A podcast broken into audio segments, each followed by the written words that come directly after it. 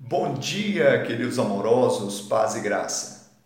Então ele foi e começou a proclamar em Decápolis tudo que Jesus lhe fizera, e todos se admiravam. Marcos 5, 20.